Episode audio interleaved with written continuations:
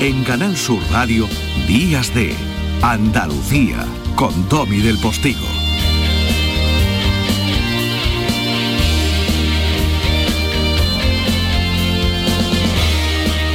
Y en esta segunda hora, familia, no nos vamos a ir a La Habana, por ejemplo, para regalarles un poco de Caribe, ese otro sur conceptual, ¿no? que es bastante andaluz para quienes lo hemos conocido y mucho. Pero nos vamos a traer La Habana aquí, nos vamos a meter en el estudio. Y de verdad que lo vamos a agradecer todos. Merece muchísimo la pena conocer un poquito más a uno de los grandes actores latinos en todo el mundo, ¿no? Porque Jorge Perugorría es eso.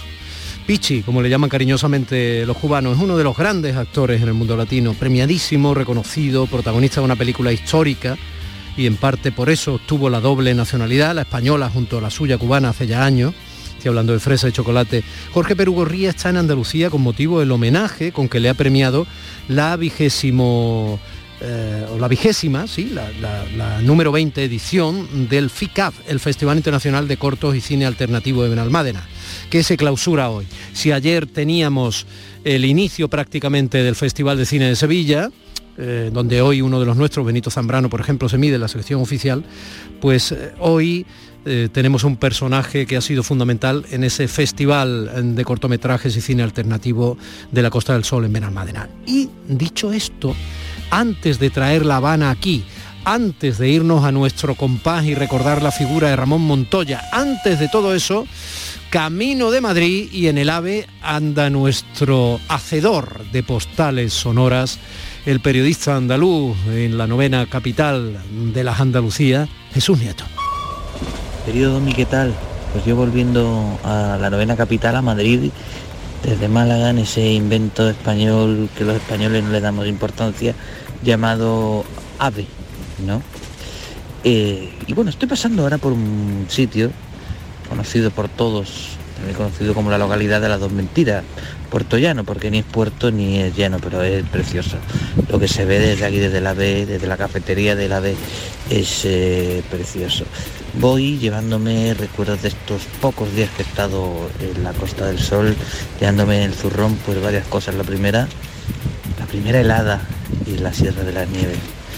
primer pinsapo con sus pequeñas gotitas de escarcha. Y me voy también llevándole a Tito Enrique, un viejo conocido de nuestros oyentes, mi compañero de piso, llevándole, como no, manteca colorada y llevándole salchichón de Málaga para que la pobre criatura eh, disfrute. Yo sé que se va a echar a llorar, que se va a acordar de su welling, que se va a acordar de su novia amada que ya está casada y tiene hijos. Pero bueno, oye, hay que decirlo y hay que muchas veces evocar a la, a la nostalgia a 400 kilómetros eh, a toda velocidad. Así que nada, Domi, que esto es lo que te cuento y que ya te contaré que vamos a sacar en Madrid próximamente una procesión. Un abrazo. Vamos a ver, Manuel. Esta la vamos a levantar por todo lo que ya no estamos.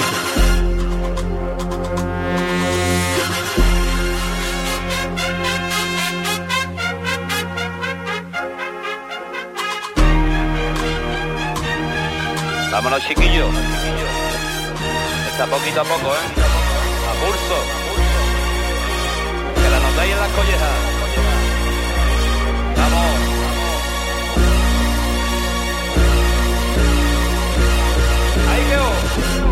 Y como yo de vez en cuando les repito eso desde Andalucía para todo el mundo, pues desde, desde este sur a otro sur, conceptualmente, no más caribeño, pero otro sur, concepto, metáfora, poesía, dolor, alegría, realidad, territorio, océano. Vámonos a Cuba.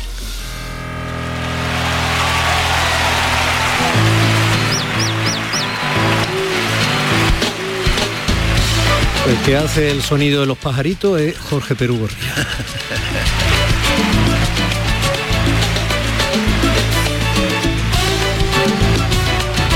no saben cómo se le da. ¿Lo, han oído ahora? ¿Eh? No saben cómo se le da ese canario, flauta y otra lindeza ornitológica.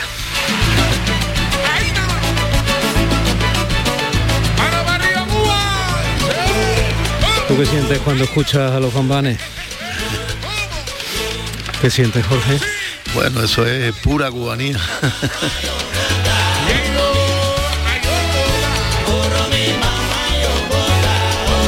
¿Qué tiene ese concepto de cubanía que conseguís eh, vender en, en, el mejor sentido del término a cualquiera de cualquier lugar del mundo que tenga un poco de corazón? Bueno, Cuba es una, yo creo que el gran patrimonio de Cuba es su gente y en ese sentido eh, todo el arte que refleje el alma de esa gente pues representa la cubanía, representa las tradiciones, representa la cultura cubana, representa lo que somos, ¿no? En esencia. Y por ejemplo, ahora que pusiste Bambán, que estamos viendo Bambán, Bambán es reflejo de eso. En la obra de Bambán, que en Cuba nosotros le decimos los Rolling Stones de la salsa, porque llevan no sé cuántos años ahí en Hit Parade sin bajarse. Y Juan Formel siempre parecía que tenía la misma edad. Exacto. Pues ha sido una cronista de todos estos últimos 30, 40 años que, que hemos vivido en La Habana. A veces con valentía, ¿eh? porque yo creo que la música, el cine también, pero yo creo que la música ha sido avanzadilla muchas veces de todos los cambios sociológicos que ha ido que ha ido emprendiendo La Habana y Cuba, ¿no? Sí, la expresión cultural más fuerte que tenemos, más, más, con más trascendencia incluso universal, es la música. O sea, lo, donde ha llegado la música cubana es difícil, que es yo creo que lo que más nos representa a nivel internacional de lo que somos, ¿no? Como, como nación, como pueblo, es la música. Miren, Jorge Perú Gorría es uno de los grandes actores que hay en el mundo dentro del entorno latino, aunque está la Academia de Hollywood. Este es un tío importante. no vamos a ponernos lo que hay que ponerse. Eh, a nosotros nos conquistó a todos, nos dio un pellizco en el estómago cuando con ademanes afeminados eh, fue capaz de trascender de la composición actoral, ¿no? de aquel personaje con trazas de eh, mariquita banero y eh, darnos una lección de dignidad con aquella película que firmaba Titón, Gutiérrez Alea y Tabillo, ¿no? ¿Se acuerdan de Fresa y Chocolate? Estaba en Coperio tomándome un helado. Cuando viene un tipo y se me sienta a la mesa. Un Este. tipo... ah, un Este, maricón. este, este. No pude resistir la tentación. Mira, había chocolate y pidió fresa. Yo estoy convencido de que algún día va a haber más comprensión para todo el mundo. Si no, no sería esto una revolución. Quiere decir que en el comunismo es donde los maricones vamos a ser felices. Sí. Los homosexuales y los que no lo son. No llegó a convencer eh, Pichi, como se le suele llamar cariñosísimamente allá en su tierra, mm, de que en el comunismo íbamos todos a ser felices, ni de que los maricones iban a ser todos felices. Pero mm, te dice las cosas que no, uno no tiene más remedio que abandonarse a ella, decirle, bueno, al menos ahora que lo estoy escuchando, vale, ese es tu don. Eh, bueno, realmente escuchando esa película, que por cierto la vamos a presentar aquí en Valdenueva, Benalmádena. Valdemadena. Tú no te preocupes, Valdemadena, La vamos a presentar en Valdemadena con una versión restaurada eh, en el Festival de Cortos. Eh, realmente esa película, lo, lo- lo tremendo que tiene cuando la escucho es eh, ver la, lo que significó para Cuba en ese momento y lo que sigue significando ahora. Lamentablemente hay cosas que aborda, temas que aborda la película que todavía tienen mucha vigencia en Cuba y la película sigue viva y sigue sigue la gente eh, la sigue viendo y sigue descubriendo en la película pues cosas que lamentablemente no han cambiado y que pensábamos que íbamos a superar y todavía no hemos superado. Yo mm, la sigo viendo, eh, Pichi, yo la sigo viendo. Mucha gente de mi familia también, a veces la ven conmigo. ¿no? Y el otro día, fíjate que estuve en Canal Sur Televisión, en la tele de aquí de Andalucía, ¿no? Estuve entrevistando a alguien que me, que me causó mucho respeto, es una activista transexual, una mujer transexual. Y me recordaba la frase aquella que tú decías de, eh, yo quería estudiar piano, ¿tú te acuerdas cómo era? Ah, sí, sí, sí. Eh, que en un cuento que hago, yo tenía un amigo mío que tenía un hijo que él que quería ser pianista y él no lo dejó porque decía que eso era cosa de maricones y al final no fue pianista y al final es maricón igual, o sea que no. Pues esa frase que tú dices en la película, se te clava. Ha parecido, pero me acuerdo. algo así, algo, así.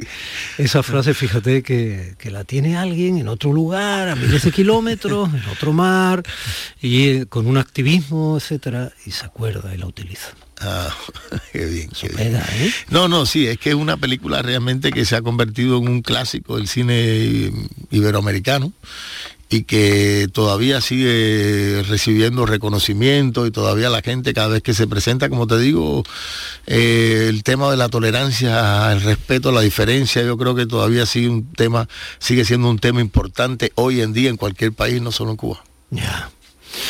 Eh, hay mucha gente con esos ojos tuyos en La Habana, no demasiado, ¿no? Mm, hay bastante, bastante. No, porque tú lo aprovechas. No, o sea, no me digas. Miren, recuerden de nuevo a Jorge Perú Gorría. Uy, hoy es mi día de suerte. Encuentro maravillas. Bueno, volvemos en alas de la imaginación, porque en otra cosa no se puede. ¿Cuándo se va a poder? Eh, bueno, ya ahora se puede, se puede. Ahora, eh, mira, esas son de las cosas. Cuba ha ido cambiando, realmente han, ocurrido cambios. Por ejemplo, en esa época de la película, para tú poder salir de Cuba, tenía que tener un permiso del gobierno. Mm. Ya eso, por suerte, desapareció. Ahora el tema está en que como los cubanos somos posibles inmigrantes, cuando tú vas a una embajada a pedir una visa, pues no te la dan o sea, a no ser que tengas una carta de invitación, o sea, son pocos los países donde tú llegas a una embajada y que tenga un, millón de euros de eh, Bitcoin. sí, exacto, pero si no, no te la dan. O sea, que esa parte de salir fuera de Cuba ya no está, el, ya no es un problema del gobierno, sino de que todavía, eh, como muchos cubanos salen fuera a, pues, a, probar suerte, a vivir, pues los países no, no, no te dan las visas. Porque creen que evidentemente se van a quedar en el sitio que piden, ¿no? es un fenómeno de nuestro tiempo que todos conocemos. ¿eh? Eso duele, ¿verdad? Sí, duele, duele. Eh, duele y duele también que mucha gente realmente todavía siga viendo eh, un futuro mm, posible más fuera de Cuba que dentro de Cuba. Cuba ha seguido implementando cambios, ahora mismo ahí están ocurriendo cambios notables en relación a las reformas que hace años viene prometiendo el gobierno que se han demorado mucho, pero ya están ocurriendo. Eh, se acaban de aprobar las pymes, que un poco es lo que permitió los cambios en Vietnam, por poner un ejemplo, Vietnam, que es un país de un solo partido, pero que tiene una economía abierta, y entonces estos cambios están encaminados a abrir la economía cubana. por primera vez los cubanos ya no van a tener un negocio en su casa, que sea un restaurante donde dan de comer en su casa, sino van a poder tener una empresa pequeña, mini, em, una mini, mediana y pequeña em, empresa, o sea, van a poder ser empresarios. Eso acaba de ocurrir, se acaba de instalar ahora hace eh, dos meses y eso yo creo que es el, son cambios importantes que están ocurriendo dentro de la isla. Sí, visto donde, la, donde la gente pueda también aspirar a tener una empresa en Cuba, a, tener un negocio particular y no tener que ir a otro país a hacerlo. Visto desde aquí, desde la libertad de mercado, mm, claro, cuando te oigan quienes no han pisado nunca la isla, tú sabes que alucinan porque la diferencia es tremenda, ¿no? O sea, visto desde aquí dice, ¿cómo? ¿Que le van a permitir ahora? Bueno, pues sí, lo mejor es ser generoso y abrir la mente y entender que cada contexto tiene su, tiene sus circunstancias y hay que ponerse en cada contexto. ¿eh? También se decía que cuando muriera Fidel, aquello iba a ser, eh, bueno, pues eh, de pronto iba a ser la revolución a la inversa y, no ha pasado especialmente nada de eso. O sea que tú te referías con esos restaurantes a las paladares. A las paladares, sí, sí, sí, a las paladares. Sí, es un proceso. Ahora, ahora hay mucho discurso a través de las redes sociales, mucho discurso de odio de ambos bandos. Hay una polarización eh, y radicalización entre los cubanos del discurso político muy violento. Eh, pero yo, yo realmente soy, de los que puedo estar equivocado o no, pero soy de los que piensan que yo prefiero que el propio gobierno cubano eh, pues, pues termine de, hacer las reformas que tantos años llevan en gavetas y guardadas y que, y que esa transición a abrir la economía cubana la haga el propio gobierno, que a una ruptura que nos puede llevar al caos y a, la, mm. y a perder el orden institucional o constitucional, de cualquier manera se puede decir.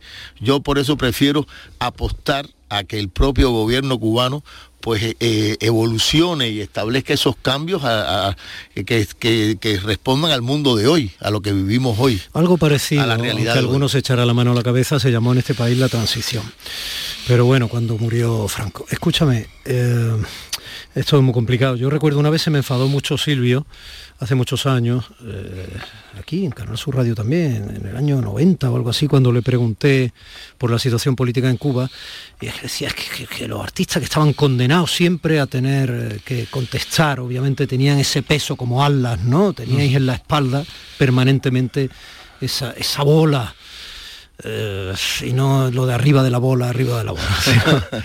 esa bola enorme, ¿no? De tener que dar la cara por, por el sistema político cubano. Pero yo creo que realmente las personas tienen mucha curiosidad, los artistas tienen sus opiniones y yo creo que es, eh, válido que la expresen porque además no significa que tengan la razón. Yo puedo darte mi opinión, lo que pienso de la realidad cubana porque la vivo y tengo mi criterio y puede estar en contradicción con alguien del gobierno o con alguien de la oposición. ¿Sabes? Pero son mis ideas y las expreso, me puedo equivocar o no. pero yo respeto a los que piensan diferente y espero que me respeten a mí. ¿Tú sí? Yo siempre he dejado, he expresado lo que pienso en cada situación, en cada momento. Y un momento como hoy, yo creo que es hora de también de, de uno poner un granito de arena, de arena, ¿no? En todo este tema. Yo vengo de una película como Fresa y Chocolate, que es un canto a la tolerancia, al respeto de la diferencia. Yo no me voy a apartar nunca de ese discurso que aprendí con Titón, que aprendí con Tabido. Yo creo que el único camino posible para Cuba es la reconciliación, que no significa que todos terminemos pensando igual, sino respetándonos. Y la reconciliación es el único camino para, para la Cuba del futuro. Y yo ahora veo que hay tantos discursos de tan, tanta tensión, tan, tanta violencia en los discursos políticos a través de las redes sociales, que me parece que está mucho más lejos ese abrazo final entre Diego y David, que es un símbolo de la reconciliación entre los cubanos que piense diferente, que hace 20 años. Yo decía que la música había sido avanzadilla en la valentía sociocultural en Cuba, política incluso. A que a ti también te gustó esta canción de Carlos. Detrás de todos estos años, detrás del miedo y el dolor,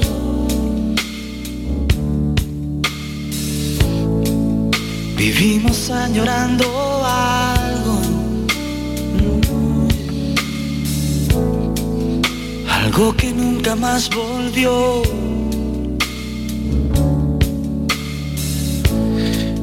Parte del estribillo de esta preciosa copla es eh, y no sirvió de nada, de nada, y no sirvió, duele muchísimo.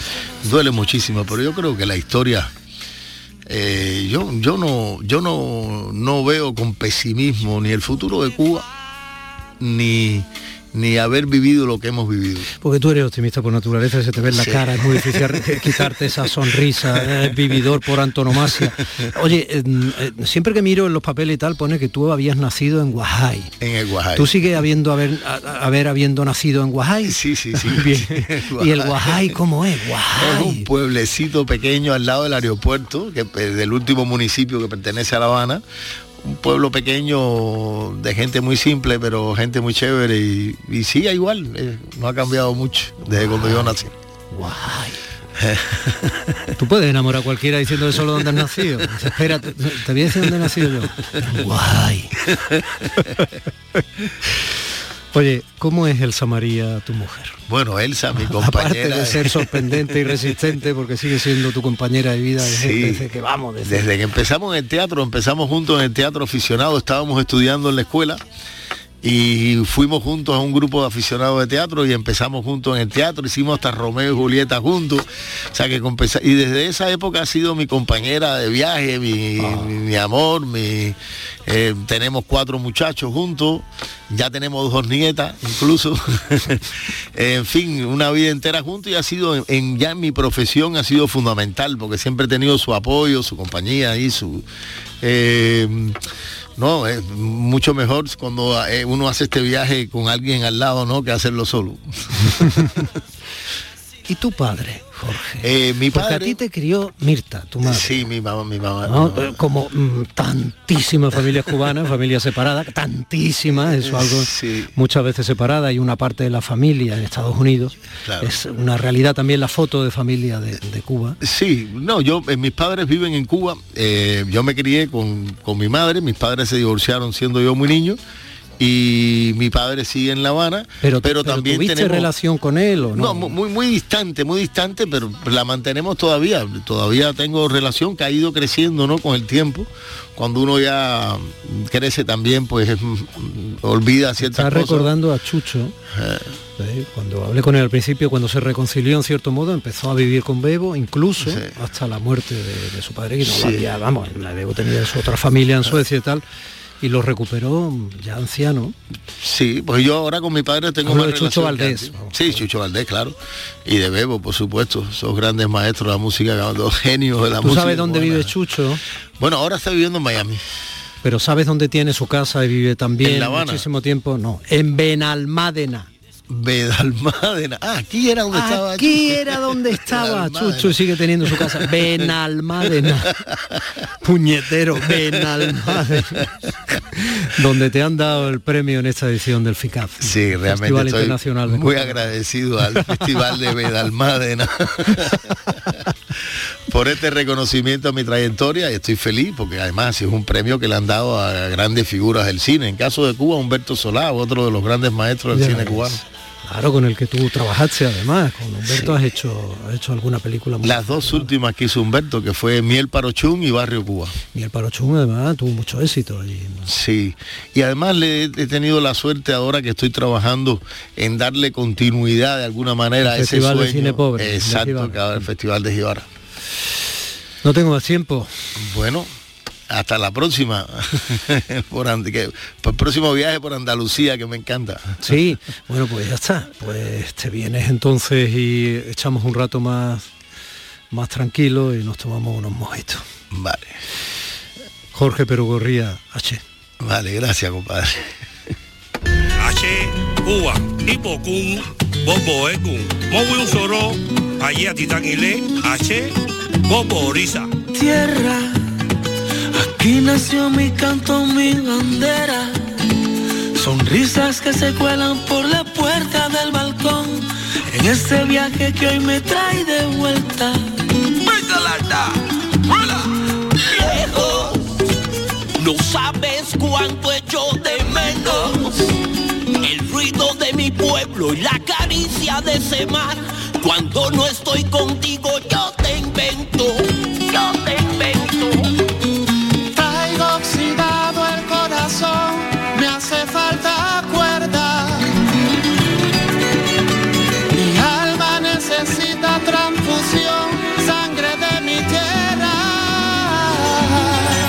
Regreso a la cuna que me vio nacer, regreso a este barrio que me vio correr. Lo que fui, lo que soy y seré por mi isla bella.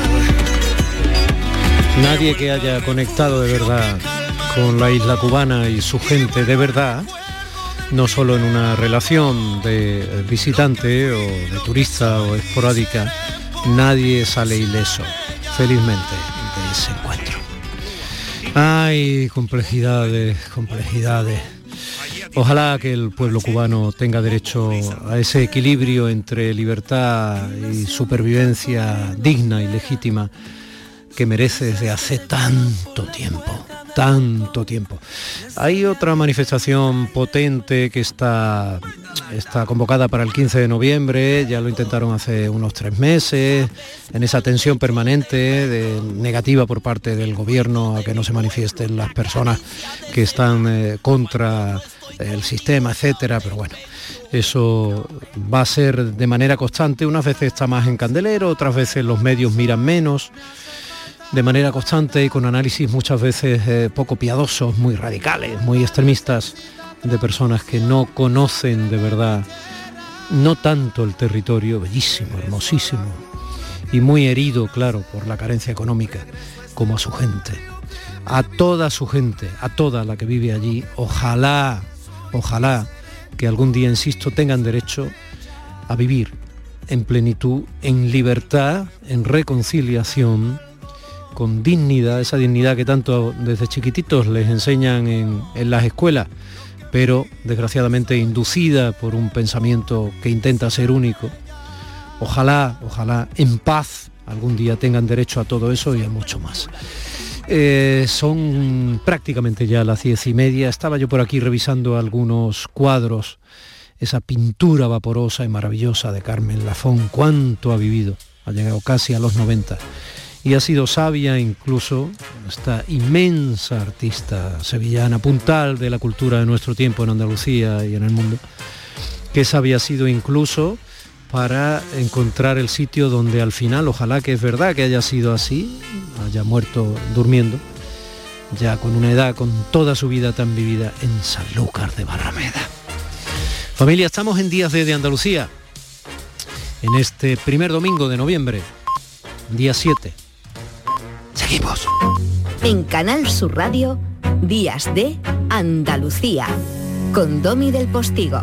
Para que recuerdes el 11 del 11, aquí van unos truquitos. 10 Islas Maldivas, más una isla para tu cocina. 11. 5 días en un safari, más 6 meses tranquis con la Mari. 11. 11 del 11 de la 11. Un premio de 11 millones y 11 premios de un millón. 11 del 11 de la 11. El día que recordarás siempre. 11. Juega responsablemente y solo si eres mayor de edad. La vida es como un libro y cada capítulo es una nueva oportunidad de empezar de cero y vivir algo que nunca hubieras imaginado. Sea cual sea tu próximo capítulo, lo importante es que lo hagas realidad. Porque dentro de una vida y muchas vidas, ahora en Cofidis te ofrecemos un nuevo préstamo personal de hasta 60.000 euros. Entra en cofidis.es y cuenta con nosotros. Un cocido de versa cocinado con aneto quita el sentido porque en Aneto hacen el caldo como se ha hecho siempre. Versa, carne, garbanzo, con todos sus avíos. Vamos, que está para cantarle. Sin exagerar. En cofidis.es puedes solicitar cómodamente hasta 60.000 euros. 100% online y sin cambiar de banco. Cofidis, cuenta con nosotros. Sevilla es Canal Sur Radio. Se cumplen 150 años del nacimiento de los Álvarez Quintero, compadre. Pues habrá que celebrarlo, ¿no? Claro que sí. Y qué mejor manera que en Sevilla, en el Cartuja Center. Durante todo el mes de diciembre. Entradas a la venta en la web del Cartuja Center y en el corte inglés. Navidad con los Álvarez Quintero. ¡Qué alegría! ¡Qué cachondeo! ¡Qué, maravilla! Queda muy poco para la llegada de la Navidad. Encuentra todo tipo de decoración para Navidad en Plástico Sur. En Plástico Sur tenemos de todo lo que puedas imaginar. Juguetes, decoración, hogar, alimentación, hostelería y a precios inigualables. Además, en plásticosur.com estrenamos web y lo hacemos con un 5% de descuento en la primera compra. Plástico Sur, la mayor superficie para empresas y autónomos en Sevilla. Encuéntranos en el Polígono Industrial Los Girasoles o en www.plásticosur.com. Tus programas favoritos están en la web y en la app de Canal Sur Radio, la radio de Andalucía en Sevilla. Desde que el conde de Derby organizara las carreras de caballos a las que dio nombre en 1780, el término derby es sinónimo de rivalidad local. Pero lo cierto es que en la ciudad de Derby la rivalidad acabaría con los años tras la fusión del Derby County y el Derby Midland. Pero el único derby nuestro, auténtico, es el Betis Sevilla. Vívelo este domingo en la gran jugada de Canal Sur Radio con Santi Roldán, Manolo Martín, Dani, Sabas, Salva Ballesta, Antonio Álvarez y Ángel Gámez. Y además, también en juego Almería Burgos y Cartagena Málaga. La gran jugada de Canal Sur Radio con Jesús Márquez. Este domingo desde las 5 de la tarde. Quédate en Canal Sur Radio, la radio de Andalucía.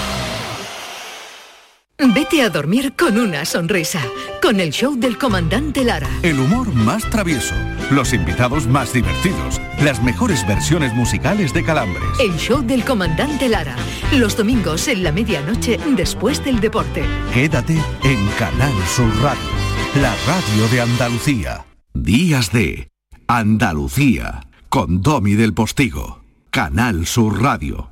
Tostada con aceite y cine. There is no planet B.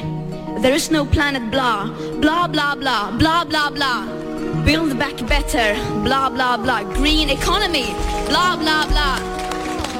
Bla, Net zero by bla, 25. bla. Nunca una frase tan aparentemente populista y facilona ha tenido tanta verdad dentro. Si hacemos la revisión de todo lo aprobado en las distintas cumbres del clima de los últimos años, veremos cuánto de lo aprobado se ha cumplido y cuánto no. Bla, bla, bla. Tostada con aceite y cine, películas que ilustran la actualidad semanal que nos selecciona y relaciona Juan Luis Artacho, programador del cine Albéniz en Málaga y del Teatro Cervantes, entre otras cosas. Mi querido amigo cinéfilo, buenos días. Buenos días, Domi. Qué, qué bonito la, la charla con, con Jorge Perugarría y, volver a Fresa y Chocolate como no- con toda su trayectoria, pero Fresa y Chocolate como quizás su obra cumbre y, y película que marcó eh, muchísimo en aquel momento, Berlín, etcétera, etcétera. Y me ha traído recuerdos de, de esa peli que no veo hace mucho, de Gutiérrez Alea, y, y que de tanta actualidad también y tan moderna en su momento, y sigue siendo lo que qué película. Me ha gustado mucho la charla. Te aseguro, muchas gracias, Juan Luis. Me alegra mucho. Ojalá que los oyentes tengan esa misma sensación, la hayan tenido. Eh, mira, mm, si ves la peli, eh, verás que no ha pasado el tiempo por ella. El tiempo, ¿no? No, porque La Habana primero es una ciudad sin tiempo. A veces desde el dolor te lo digo también, ¿no? Eh, Por, por su dificultad en, en- en renovarse y por sus carencias y todo eso, ¿no? Pero eso la hace parecer una ciudad sin tiempo y porque todavía siguen en pie, gracias a Dios, más maltrecho o mejor renovado. Ahí un tipo como Eusebio Leal fue capaz con dinero en parte de fuera, canadiense, también español, ¿no? Mucho, en fin, fue capaz de ir renovando toda la almendra, como se suele decir, el casco histórico de La Habana Vieja, ¿no? Pero bueno, eh, están esos edificios coloniales españoles maravillosos, ¿no? Maravillosos. Y Luego lugares impresionantes como y, y curiosísimos, ¿no? Como el barrio chino o como y luego todo lo que es la línea de malecón, ¿no? Ese malecón mágico que me decía a mí eh, Guillermo Cabrera Infante, que en paz descanse, oye, tú no te asomes al malecón, que viene el tiburón y te va a comer. Y, lo decía en serio. y yo me lo creía primero por el respeto que le tenía y segundo porque en La Habana todo lo mágico es verdad. Sí, relacionándolo con el cine, el, en Cabrera Infante y en el Festival de La Habana fueron los que se encargaron de, por ejemplo, eh, poner en valor una película como Centauros del Desierto de John Ford, que estaba un poco olvidada, quiero decir, ahí hay, hay mucho mucha historia y mucha relación con el cine, no solo con la escuela, eh, por supuesto, y, y directores como Padrón o, o el propio Gutiérrez Alea, Sergio Cabrera, es decir, hay mucho talento, mucha calidad y, y bueno, pues que siga ahí vigente toda la cultura cubana y su, y su cine. Bueno, pues eh, como te parecería el abuelo cebolleta si empiezo a contarte anécdotas personales, eh, habaneras y cosas de estas, pues lo mejor es que digamos que la película que has elegido para ilustrar la cumbre del clima es Soy Len Green cuando el destino nos alcance, del año 73.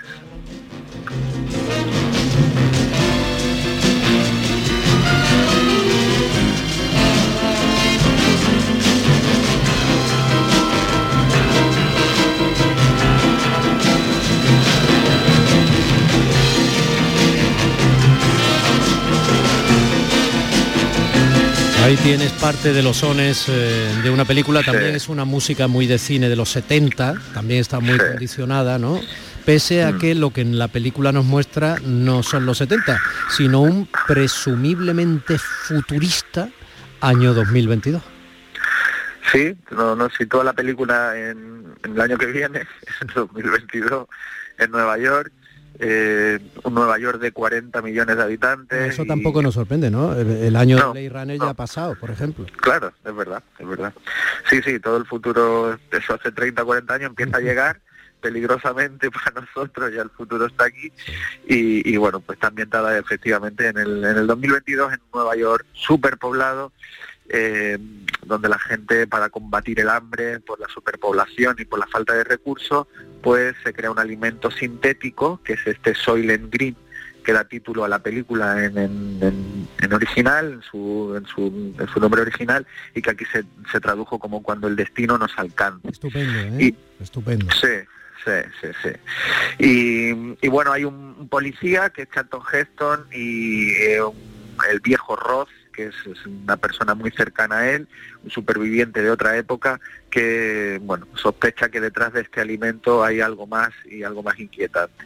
Este es la sinopsis de esta, de esta película basada en una novela del, del escritor de ciencia ficción Harry Harrison, y producida la película por la Metro Goldwyn Mayer y es un relato de ciencia ficción que lo llevó al cine Richard Fleischer, que es el director de esta peli y mi Domi, me voy a parar un poquito a hablar de, de Fleischer porque me parece Lo interesante entiendo, que lo los entiendo, claro, claro. oyentes lo, lo situemos un poco porque es no no es de los grandes nombres de la historia del cine, pero eh, desde los años 40 hasta los años 80, porque él, él terminó haciendo incluso Conan, eh, ha hecho muchas películas maravillosas y es lo que se llamaba entonces y, y yo creo que con muy mal entendido un artesano del cine eh, porque él saltaba con normalidad del cine negro de serie B de los años 40 por ejemplo con una película como Testigo Accidental que es una maravilla, se puede ver ahora mismo en Movistar Plus y es, es una joya. Eh, bueno, pues salta de eso a hacer 20.000 leguas de viaje submarino, una película de aventuras como esa, o Los Diablos del Pacífico, una película bélica, Los Vikingos, esa maravilla con Kirk Douglas, eh, o Barrabás, de la cual hablamos también un día aquí en el programa. Bueno, pues estos eran estos directores todoterreno que tenía que el Hollywood, que saltaban de hacer eso, 20.000 leguas a Barrabás, o el Doctor Dolittle. Sabían hacer comedia, drama, eh, y a finales de los 60 eh, Richard Fleischer siguió haciendo maravillas como El estrangulador de Boston con Tony Curtis y Henry Fonda, que las recomiendo especialmente y para mí es su gran obra maestra. Bueno, por situar un poco a este genio del cine, podía hacer todo esto y con muchísimo talento, eh, pues nos vamos a esta película de ciencia ficción que nos muestra ese mundo yermo con, con este cambio climático. Por cierto, lo, lo de mm, Greta y su bla bla bla me recordaba a Tony Servilo en La Gran Belleza. ¿Te recuerdas? No sé si te acuerdas de- del principio y del final de la película, que sale bla, bla, bla, ¿no? Como ese ruido permanente y palabras que no llevan casi nunca a nada concreto y, y al final la vida casi es eso, ¿no? Pues eh, la película mm, que nos muestra muy bien las diferencias sociales y de clases cada vez más eh, más relevantes y más notorias en el futuro, en este año que viene 2022, donde los ricos sí pueden comer carne de buey o un carrito de fresas a 150 dólares, o tener unas prostitutas de lujo que viven con ellos y que la llaman mobiliario a, la- a estas personas. Es decir, la película tiene una acidez y una- un contenido social muy potente. Digo todo, esas prostitutas son androides, no son reales. Claro. Bueno, son reales, son reales. De hecho, nos plantea, es otra cosa muy interesante de la película, ¿no? Nos plantea la humanidad, algo que no se había tratado todavía prácticamente, ¿no? La humanidad que puede llegar a tener un cibor, ¿no? Sí, también es que el- el- es ciencia ficción en muchos aspectos, porque la O película la no tiene metáfora de la cosificación de la mujer como objeto sexual también está ahí. Sí, efectivamente, está aquí y muy novedoso, porque era Sí. un tema que el cine no lo, yo creo que no lo había tratado hasta entonces. Sí. Y, mm, y lo- hace con sin apenas efectos especiales, eh, sin ritmo frenético, es decir, los que se acerquen hoy en día y las recomendamos vivamente, se van a encontrar otra cosa, otro tipo de ciencia ficción, pero que no, no puede tener mayor, más actualidad como, como esta película por estos elementos ¿no? de los que estamos hablando. Y eh, por ejemplo, la policía que nos muestra, porque Charlton Heston es policía y en el comienzo de la película va a investigar un asesinato, es, un, es una policía corrupta, violenta, que apenas tiene medios y van disfrazados como si fuesen electricistas o fontaneros. Eh, nos está mostrando también un mundo donde las instituciones están totalmente pervertidas y rotas y, y, y un poco la anarquía que, que, reina en, todo, en todos los, los, ámbitos. ¿no? Y eso lo muestra muy bien, pero apenas lo vemos. Vemos un Nueva York que nos lo insinúan, un, Nueva York muy cutre, sobre todo muy cutre en las ropas, en los decorados, eh, que yo creo que está hecho de manera intencionada, porque era una película con presupuesto, pero tiene apariencia de serie B. Y bueno, muchísimos elementos para reflexionar y sobre todo basado en, en lo que estamos tratando estos días del, del, cambio climático y de la superpoblación y la falta de recursos eh, en el futuro que ya estamos. ¿no? Hace años que no había comido así. Yo nunca había comido así. Quizá ahora te des cuenta de lo que te has perdido. Antes el mundo era... Oh, Sol, siempre dices lo mismo. Eh, lo viví, puedo demostrarlo. Lo sé, lo sé. Cuando tú eras joven, la gente era mejor. Cuentos. Siempre ha habido gente mala. Pero el mundo era hermoso. Qué maravilla de película, de verdad. Tú sabes que es una película que es una de mis debilidades. Sí. Eh, bueno, y, y, cómo está Charlton Heston, pero cómo está Edward G. Robinson. Edward G. Robinson, que hace Solomon, Sol, le dice cariñosamente él, ese librero. Uf, cómo está Edward G. Robinson. Y sabes que Edward G. Robinson, yo tendría que documentarme, no sé si tú tienes el dato, no sé si llegó a ver la, la película La peli, no lo estrenada sé, porque sí. muere eh, cuando termina el rodaje casi, ¿no? Tenía ya cáncer y, y él lo sabía, entonces cuando él va a morir voluntariamente en la película, en una secuencia que no vamos a reventar del todo, pero bueno, la película es un clásico, está ahí, incluso me parece que está en las redes enteras, se puede ver. Entonces, eh, él era consciente de que estaba en ese trámite, ¿no? Y de hecho, ya te digo, Sí. ni meses. No recuerdo si, si, si la vio en el estreno. Sé que en el, en el DVD hay un extra, porque esta es su película 101. Había hecho 100 películas y tenía 80 años y estaba muy enfermo. Y en el DVD hay un extra donde le hacen un pequeño homenaje en el rodaje, pero es en el rodaje, no, no después, por celebrar esa 101 película de este genio pequeñito que era Edward G. Robinson. Que esta secuencia que, que has puesto el corte para mí es de mis favoritas, es una preciosidad cómo está ambientado esa, ese lugar donde viven y cohabitan ellos, esa habitación, me parece maravilloso la decoración que tiene y las charlas entre ellos, ¿no? Él que viene de otro mundo, que él ha vivido y ha visto cosas que él ya no y siempre el chato gesto le echan cara como que parece que era un viejo cebolleta que le va contando cosas que otro mundo, otro mundo fueron mejores y antes todo el mundo dice no, no, es que antes había una belleza en la naturaleza, está hablando de, está hablando de la naturaleza prácticamente, ¿no? Thor, está mal herido. Sí. Cher, vaya al edificio Exchange y dígales que tienen razón. He visto lo que hacen. Hay que decírselo a la gente. ¿Decirles qué? Que el océano se está secando. El Soylent Green lo hacen con seres humanos. Están haciendo comida con nuestros cadáveres. Nos van a criar como ganado para hacer comida. Hay que decirlo, hay que decirlo, Hatcher. Se lo prometo, Thor, lo diré. Dígaselo a todo el mundo. Prométamelo, Hatcher. Hay que decirlo. El Soylent Green está hecho de cadáveres. Hay que salvar a la humanidad. Bueno, que está bonito. Bueno, es que eh, había un había un bla bla bla antes de Greta Thunberg, ¿no? Habría un bla bla car. No, un bla bla bla. Y, probablemente esté ahí en esta película de Richard Fleischer de 1973 con la que hemos querido ilustrar una de las noticias de la semana que evidentemente es la cumbre del clima y todo lo que está generando desde el punto de vista informativo. Bueno, pues eh, querido Juanlu, la semana que viene más. La semana que viene más eh, termino que no quiero olvidar que Charlton Heston, ese hombre un poco eh, bueno, no, no voy a catalogarlo. Eh, ha hecho grandísimas películas y aquí hace una trilogía para mí de la ciencia ficción maravillosa y con mucho contenido y, repercusión social y de, de cambiar voluntades y lo que el cine debe ser, que era El planeta de los simios, El último hombre vivo y este cuando el destino nos alcance.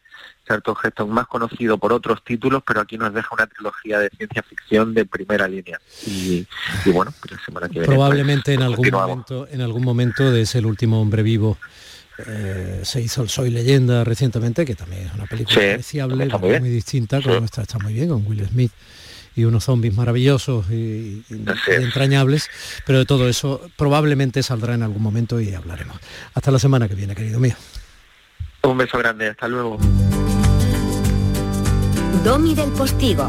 Días de Andalucía. Canal Sur Radio. Disfruta todo el mes de noviembre del Black Friday de Social Energy y consigue tu tarjeta regalo de hasta 300 euros con tu solución fotovoltaica. Además ahorra hasta un 70% en tu factura de luz y aprovecha las subvenciones de Andalucía. Pide cita al 955 44 11 11 o en socialenergy.es. Solo primeras marcas y hasta 25 años de garantía. La revolución solar es Social Energy. ¿Existe algo más valioso que el tiempo? Pues no. Por eso, esta Black Week Hyundai te lo regala. Porque si compras un Hyundai te ahorras muchos meses de espera para tener tu coche. Black Week de Hyundai. Lo quieres, lo tienes. Condiciones especiales para unidades en stock. Más información en hyundai.es.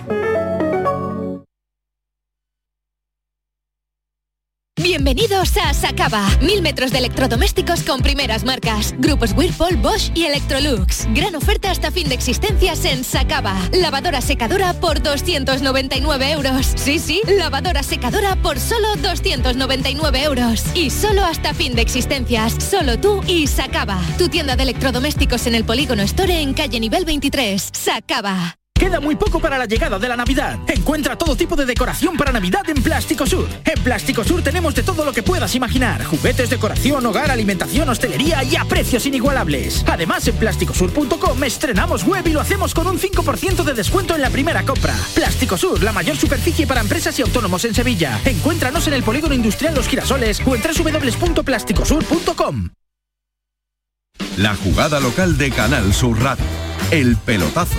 La gran jugada de Canal Sur Radio. Todo el deporte que te interesa está en tu radio. Canal Sur Radio. Sevilla. La radio de Andalucía.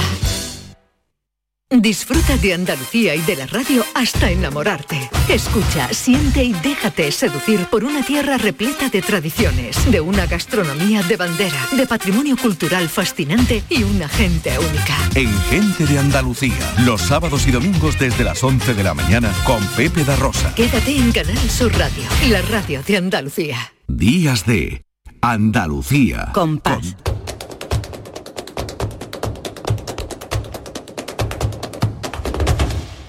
paz. Y después, gloria. Y ahora la gloria nos la trae Lourdes Galvez el Postigo porque es que ella lo es.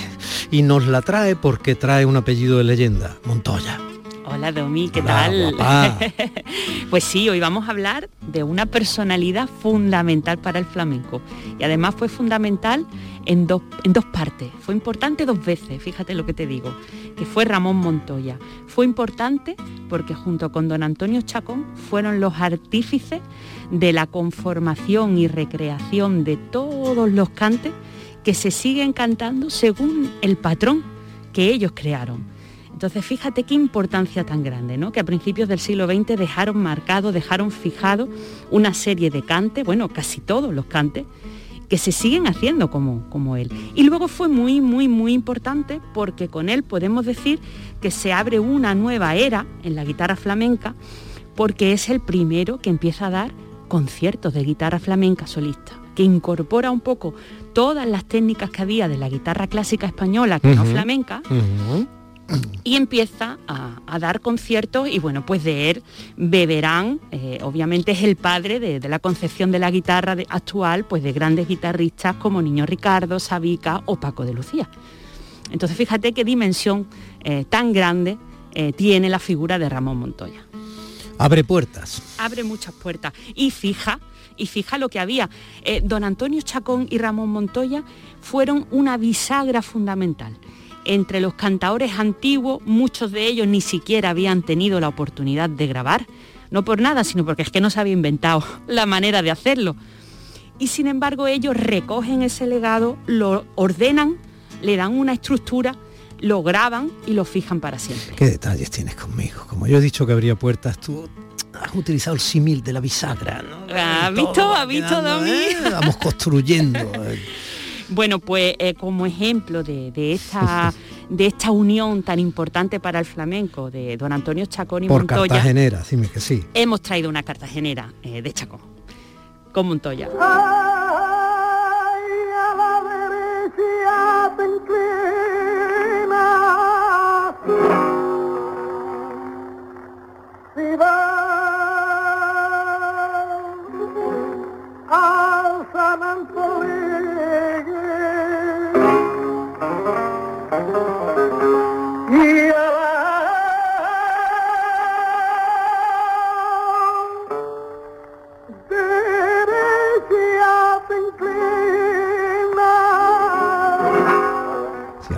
Te inclina, quiere decir si, si- si vas por la derecha, Si vas a si San vas a San Antolín. Claro. Y a la derecha te inclina, verás en el primer camarín a la pastora divina que es vivo y es viva imagen de ti o vivo reflejo de ti. Ah, o sea, es- piropazo. Es un piropazo. Es ¿no? un piropazo. En la época, en la época que se oye, que es obviamente principio del siglo XX, Sí, probablemente. sí, ¿no? tenemos que tener en cuenta que Ramón Montoya muere en 1929, esto se graba en los años 20. Mm, Recordemos que estamos tratando siempre de seguir algunas huellas, algunas son muy recientes, otras son como estas bastante, bastante, hombre, son- son 100 años, son 100 años. Estamos hablando de 100 años, quizá algo más. Hmm. Y claro, y eso a veces en el registro sonoro, que es un milagro tenerlo, pero es fundamental, se nota, ¿no? Pero aquí estamos nosotros para eso, para irtelo dando poquito a poco. Poquito a poco, poquito a poco, Y para que te vayas enganchando a este Eso. patrimonio inmaterial de la humanidad Eso, eso que tiene eh, fundamento y origen, sobre todo en nuestra tierra. Y fíjate que Ramón Montoya eh, era de una familia gitana de Madrid y eh, estaban centrados en el trato de ganado. Y de hecho a eso se dedica Ramón desde niño y dicen que incluso tenía una habilidad como jinete espectacular. Pero siempre le había llamado mucho el mundo de la guitarra la atención, mucho, mucho. Entonces empieza desde muy chico a tomar clases y a ser también un poco autodidacta en ver cómo tocaban otros e ir tomando él, eh, ir ensayando, ir estudiando todos los días eh, para ir haciéndose su propio, su propio estilo, ¿no? Y luego fue muy importante eh, su descubridor, que era el dueño del Café de la Marina de Madrid, que es el que le contrata y le pone de primer guitarrista en este café, pues en una época dorada de los cafés cantantes, pues cuando iban por allí eh, Juan Breva, con el que tuvo muchísima amistad, eh, Bernardo de los Lobitos, la Macarrona, la Malena, bueno, pues todo, todo lo grande. Y allí estuvo ocho años, pues como primer guitarrista, ¿no? Y hasta 1912, que es cuando encuentra eh, a Chacón, cuando se conocen, y, y, bueno, pues ocurre eh, toda, Y toda ahí la puerta y la bisagra. La puerta y la bisagra, exactamente. Y, y además, en el momento que lo conoce, eh, eh, que creo que sí, lo tengo aquí, 1912, ya no se separaría nunca más de Chacón, hasta que Chacón muere en 1929. Y, y se, se llevaban muy bien. Chacón llegó a decir, la guitarra de Montoya soy yo mismo. También es verdad que se peleaban, porque a veces el guitarrista se alargaba más de la cuenta Ah, tocando. Lógico, esa, esa confrontación ha existido siempre, ¿no? Y O sea, entonces entre dicen que una vez se levantó y, y se fue. claro. Chacón y lo dejó. Y luego le dijo, no se lo olvide usted, que la gente ha venido a verme a mí, no a escucharle usted tocar la guitarra. Vamos a ver la Qué bonito. Esto es La Rosa, un cante Sí. de Cádiz eh, que hace este, este solo de, de guitarra Ramón Montoya. Fue muy importante también eh, como en el año 36 Montoya eh, conoce, bueno, o se reencuentra con, con un antiguo amigo, Marius de Zayas, que era un artista gráfico, y este es el que le anima a que haga una grabación en disco de todas sus creaciones solistas. Y eso fue fundamental porque quedó recogida toda su maestría en, eh, en guitarra solista, ya no acompañando a otros. Y, y bueno, pues aquí está recogida una de las cumbres de su, de su carrera, que es la rondeña de concierto, que la han imitado todos, que todavía está vigente hoy, que es de una gran belleza y que abre la era del virtuosismo en la guitarra.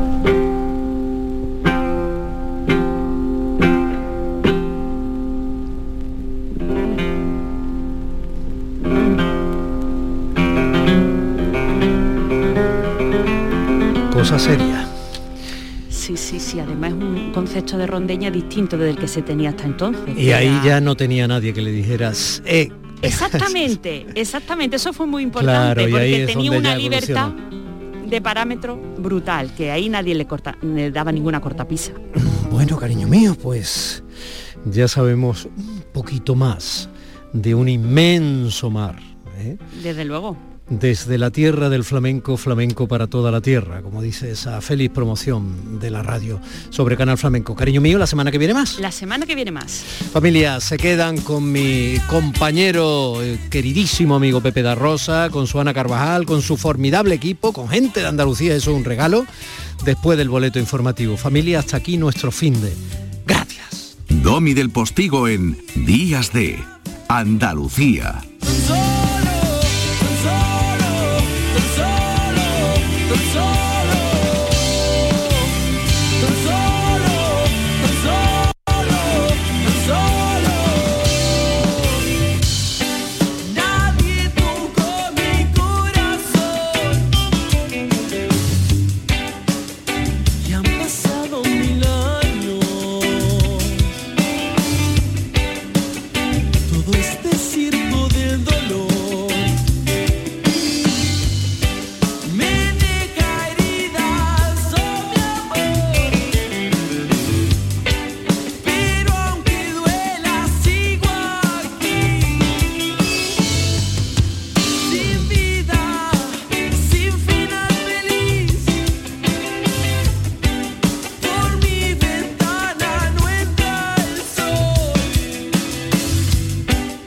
Gustado este programa, descárgatelo para volver a disfrutarlo. Lo tienes como todos los demás en la radio a la carta, en nuestra web y en nuestra app. Quédate en Canal Sur Radio.